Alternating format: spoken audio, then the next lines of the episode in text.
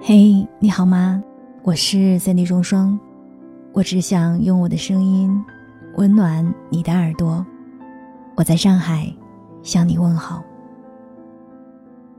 我最新录制的有声书来自于作者王潇的《趁早》，已经在喜马拉雅上架了。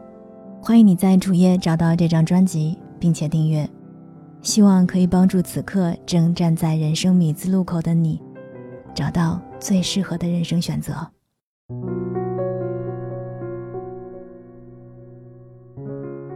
很多人常说，判断一段关系的好坏，就看他到底爱不爱你。想起前阵子有个朋友来找我，说她的男朋友平日里就对她不够好，但每次当她提出分手的时候，对方却百般阻拦，说自己很爱她，不想放弃她。朋友对这个口口声声说爱她的男人表示困惑。他觉得自己已经给了他太多的机会去改变，但每一次除了失望还是失望。比如生病的时候，从不会主动关心他；吵架的时候，习惯用冷暴力解决问题；就连平时生活上大大小小的开支，都是他付出的比较多。而当他试着沟通这些问题的时候，对方却一味地指责他太斤斤计较了。他说：“他现在也不知道这个男人到底爱不爱他了。”我说：“其实并不是所有人对爱的理解都是相似的。可能他是真的很爱你，不想失去你，但是他不懂，也不愿意用你想要的方式去爱你。可能他觉得谈恋爱就应该是轻松的、自由的，没有任何束缚的去享受一个人的好。”所以，并不是每一段感情的失败都得归结于爱与不爱，很大程度上要看他对待感情和另一半的态度是怎么样的。最近，我越来越觉得，找男朋友一定要找见过世面的。什么样的男人才叫做见过世面呢？其实不是指他有多少钱、多少能力。而是他是否会在一段感情里尊重和疼爱自己的伴侣。打个比方吧，见过世面的男人不会把女人当做是一个免费保姆，也不会一吵架就动用大男子主义，对女人恶言相向。因为他知道女人是感性的，他对你的每一份付出和在乎都是爱你的表现。见过世面的男人。